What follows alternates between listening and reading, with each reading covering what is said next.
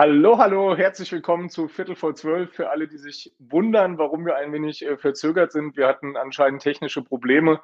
Ähm, ja, ich kann euch nur begrüßen. Äh, ich kann euch sagen, ähm, denkt immer dran, es ist vor der Mittagspause, es ist dafür auch gedacht, dass ihr euch einen guten Kaffee oder einen leckeren Tee holt. Und ähm, ich sehe schon, Thomas, äh, du hast dein Erfrischungsgetränk auch dabei. Ich kann nur sagen, für alle, die einen harten Wochenstart hatten, äh, es empfiehlt sich auch immer schon ein Mittagspausen-Gin Tonic, gerade wenn man im Homeoffice ist. Nein, Spaß beiseite. Ähm, Thomas, hier regnet's. Wie geht's dir? Ja, bei mir regnet zum Glück nicht, aber du siehst ja, ich habe heute einen Pullover an. Ähm, von daher ähm, endlich mal herbstliche Temperaturen. Ähm, ich freue mich sehr. Ähm, und ich freue mich heute ganz besonders auch nach ersten kleinen äh, Problemen dank Facebook ähm, über ein spannendes Thema zu sprechen. Ähm, wir haben ja schon viel auch gerade in unseren Workshops darüber gesprochen, agiles Management, Scrum versus OKRs. Ähm, Markus, ähm, ich bin da, ähm, vielleicht werden wir darüber später auch nochmal hingesprochen, immer so ein bisschen hin und her gerissen zwischen den beiden Sachen. Ähm, aber vielleicht kannst du uns ganz kurz erleuchten, was hat es damit auf sich, was sind vielleicht auch Vor- und Nachteile. Ähm, ich bin gespannt.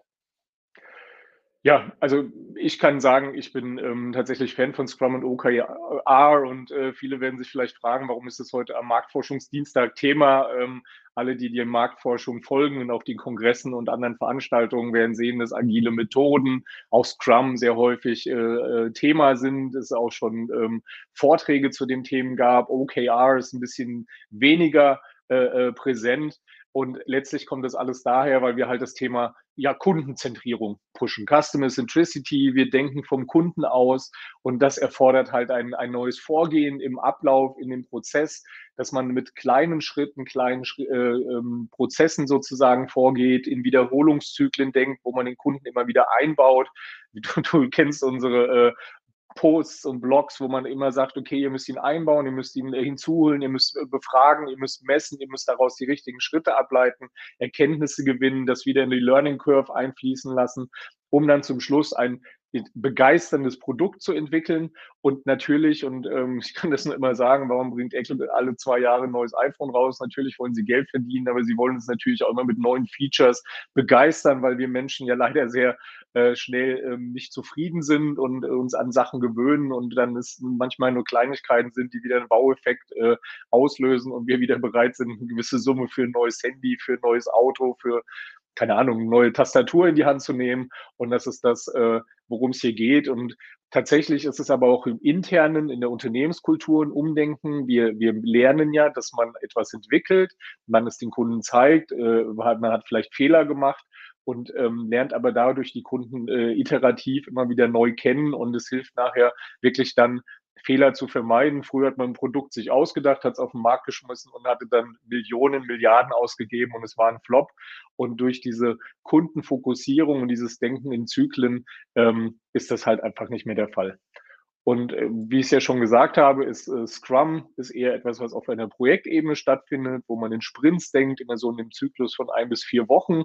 Beide Methoden sind agil und ähm, bei Job Objectives und Key Results geht es eigentlich darum, welche Vision, Mission, Strategie habe ich als Unternehmen, wie will ich da hinkommen, wie kann ich auch messen, was ich sozusagen auf Kundenzentriertheit äh, ja, verändert habe im Unternehmen. Es geht zum Beispiel darum, dass man sagt, okay, ich möchte die Kundenzufriedenheit um so und so viele Punkte, um dies und das steigern und stellt dann aber fest, ähm, es geht ja hier gar nicht mehr nur um Umsatz, sondern wir gehen jetzt über die, das Thema Kundenbegeisterung. Wie kann ich Kunden am besten begeistern? Also, wie will ich das messen? Und das fällt äh, vielen Unternehmen halt schwer.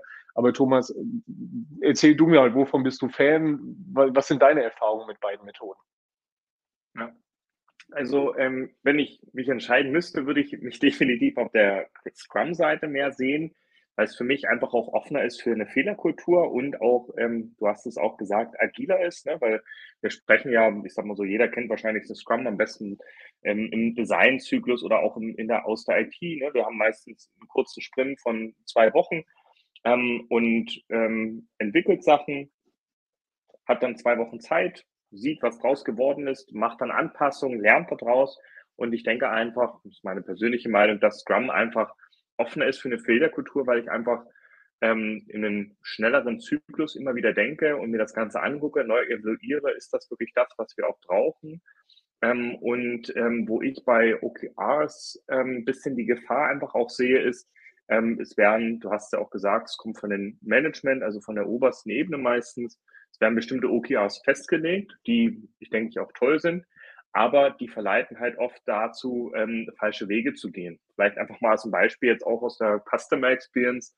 Ähm, OKR ist einen bestimmten Wert beim NPS zu bekommen oder den NPS zu steigern.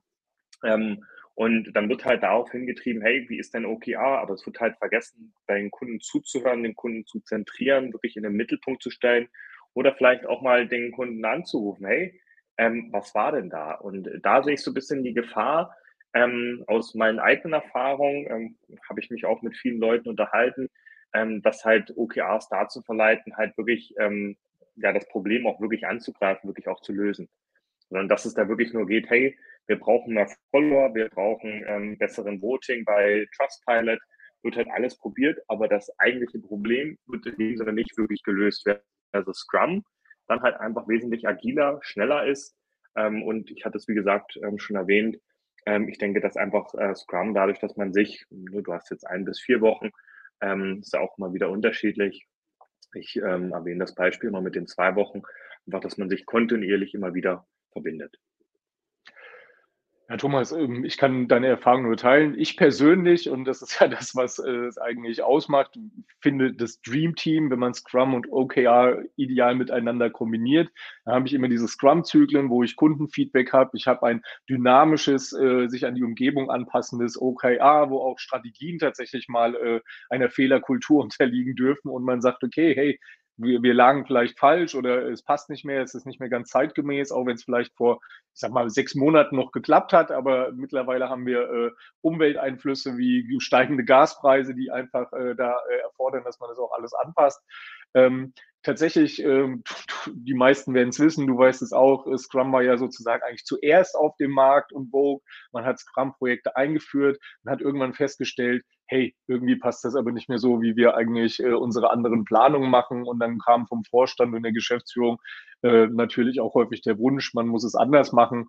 Und ähm, das ist sozusagen das, wo es herkommt. Und ähm, ich äh, springe mal auf den nächsten Slide, wo man noch ein bisschen besser so die, die Anwendung sieht. Ja, Scrum ist eher projekt- und produktbezogen.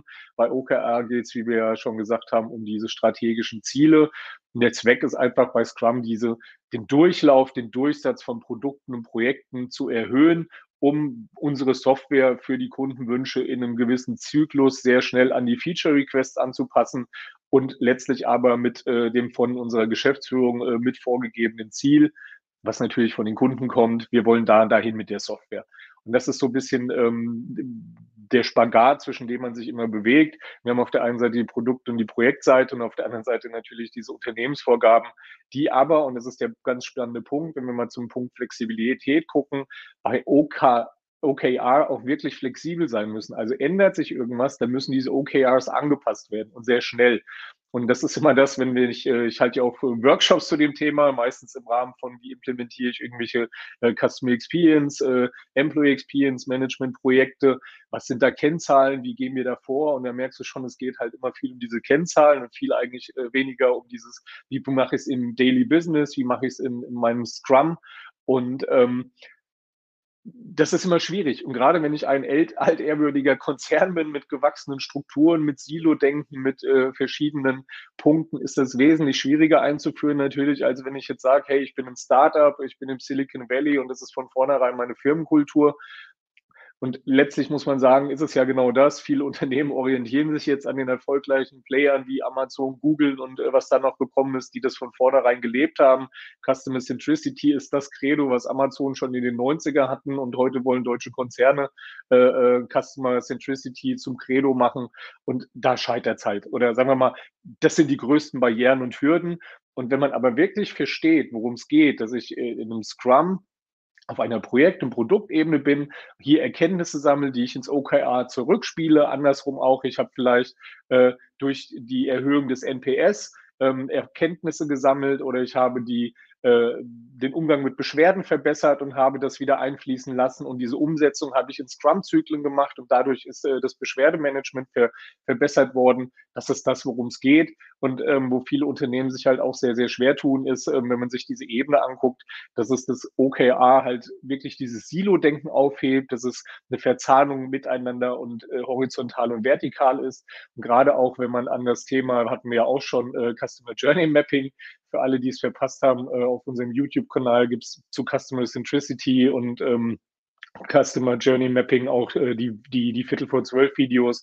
Da sieht man ja, wie man durch das ganze Unternehmen eigentlich den Kunden denkt, wie man ihn verfolgt, wie man sieht, hey, das sind unterschiedliche Bereiche, die da zusammenarbeiten und das ist genau dieser springende Punkt.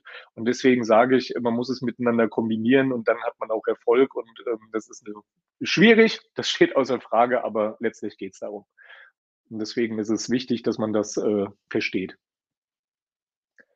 Hast du noch Ergänzungen? Nee, ähm, ich glaube, du hast das alles wunderbar kombiniert, ähm, aber kann ich nur unterstützen. Ähm, es ist schwierig, nichts ist einfach, aber die Leute, die die Extrameile gehen, die werden auch die Gewinner sein. Und ähm, ich sag mal so, du hast das Beispiel mit Apple gebracht. Ähm, ich sag mal so, klar, ähm, viele denken immer an den Profit, den Apple macht, aber es ist auch wirklich eine wahnsinnige Leistung, da auch in dem, wirklich auch in dem Zyklus dann auch wirklich neue Produkte auch mit so einer Qualität ähm, und Nachhaltigkeit ähm, an äh, wirklich von den Features her ähm, auch wirklich auf die Beine zu stellen. Ähm, jetzt nicht vom Produkt, das kann ich nicht beurteilen, ähm, aber ja, die gehen die extra Meile. Das stimmt. Gut, kommen wir mal zum anderen Punkt. Thomas, Save the Date. Ja, ähm, es fängt Was heißt an. das? Genau, Save the Date. wir sind, ähm, und ich glaube, ähm, man sieht es an meinen Augen, ähm, wir dürfen endlich mal wieder raus, sage ich immer zu meiner Frau. Ähm, wir dürfen wieder auf die Messe nach Covid. Ich glaube, jeder freut sich. Ähm, Succeed vielleicht für alle die, ähm, die das jetzt unter dem Namen noch nicht kennen. Das ist die alte Research and Result, also eins der größten Research-Messen. Die findet in München statt am ähm, 20. und 21. Ähm, uns findet man da am Stand 501. Merkt euch die Zahl 501, die wichtigste Zahl überhaupt.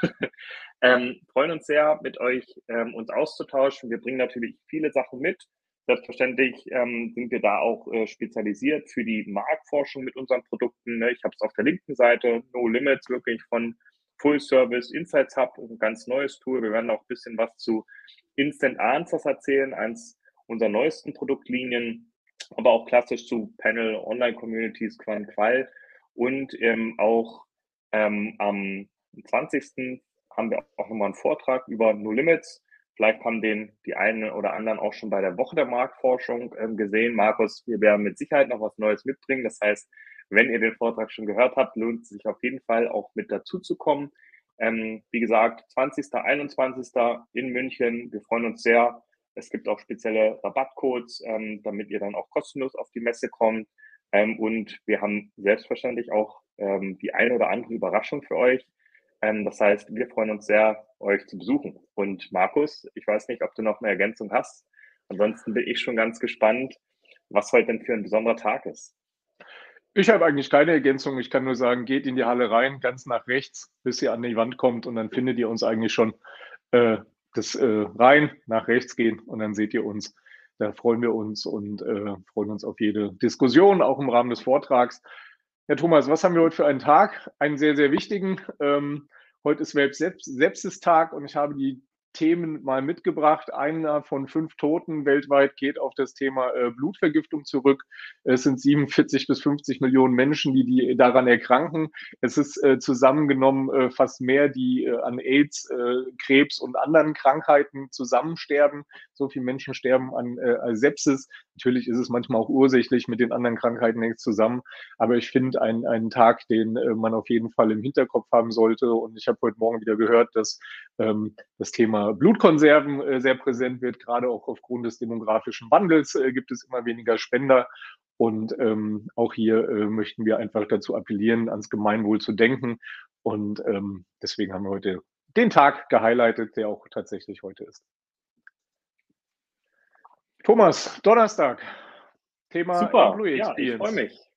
Genau, Employee Experience, da werden wir ein bisschen näher auf unser ähm, neue 360-Grad-Lösung eingehen. Für alle, die den Begriff vielleicht noch nicht kennen, da geht es um Führungskräftefeedback. Ähm, und am Dienstag, ähm, vielleicht hat es der eine oder andere schon gesehen, wir haben eine spannende Studie durchgeführt, ähm, einfach ähm, aufgrund von einem netten Kaffeeplausch mit Markus und äh, Martin. Ähm, ja, weil wir einfach gesehen haben, hey, die Leute unterhalten sich über, ihr kennt es sicherlich alle, zumindest aus Deutschland, das 9-Euro-Ticket und wir haben einfach mal quick and dirty mal schnell herausgefunden, was ist die Preisspanne, in dem die Leute das Ganze auch kaufen sollten. Super interessante Insights, die wir da auch mitbringen werden. Ähm, werden wir sicherlich auch ein bisschen über Methoden drüber sprechen, wie kann man den optimalen Preis auch ermitteln. Ähm, und dann bleibt es eigentlich von meiner Seite dann nur noch zu sagen, ich wünsche euch einen wunderschönen Dienstag. Ähm, habt hoffentlich ähm, nicht zu viel Stress und Markus, das letzte Wort gilt wie immer dir. Thomas, vielen Dank. Ja, ich kann mich nur anschließen. Äh, ich kann nur sagen, wir waren wirklich überrascht bei den Ergebnissen vom 9-Euro-Ticket. Äh, Fragen haben uns schon gefragt, warum man diese Studie nicht auch vor Einführung schon mal durchgeführt hat, um den optimalen Preis äh, zu bestimmen. Und ähm, kann mich nur anschließen, habt einen tollen Dienstag, bleibt gesund und äh, wir würden uns alle freuen, wenn wir uns am kommenden Mittwoch wieder, äh, am Donnerstag wiedersehen. Bis dann. Ciao.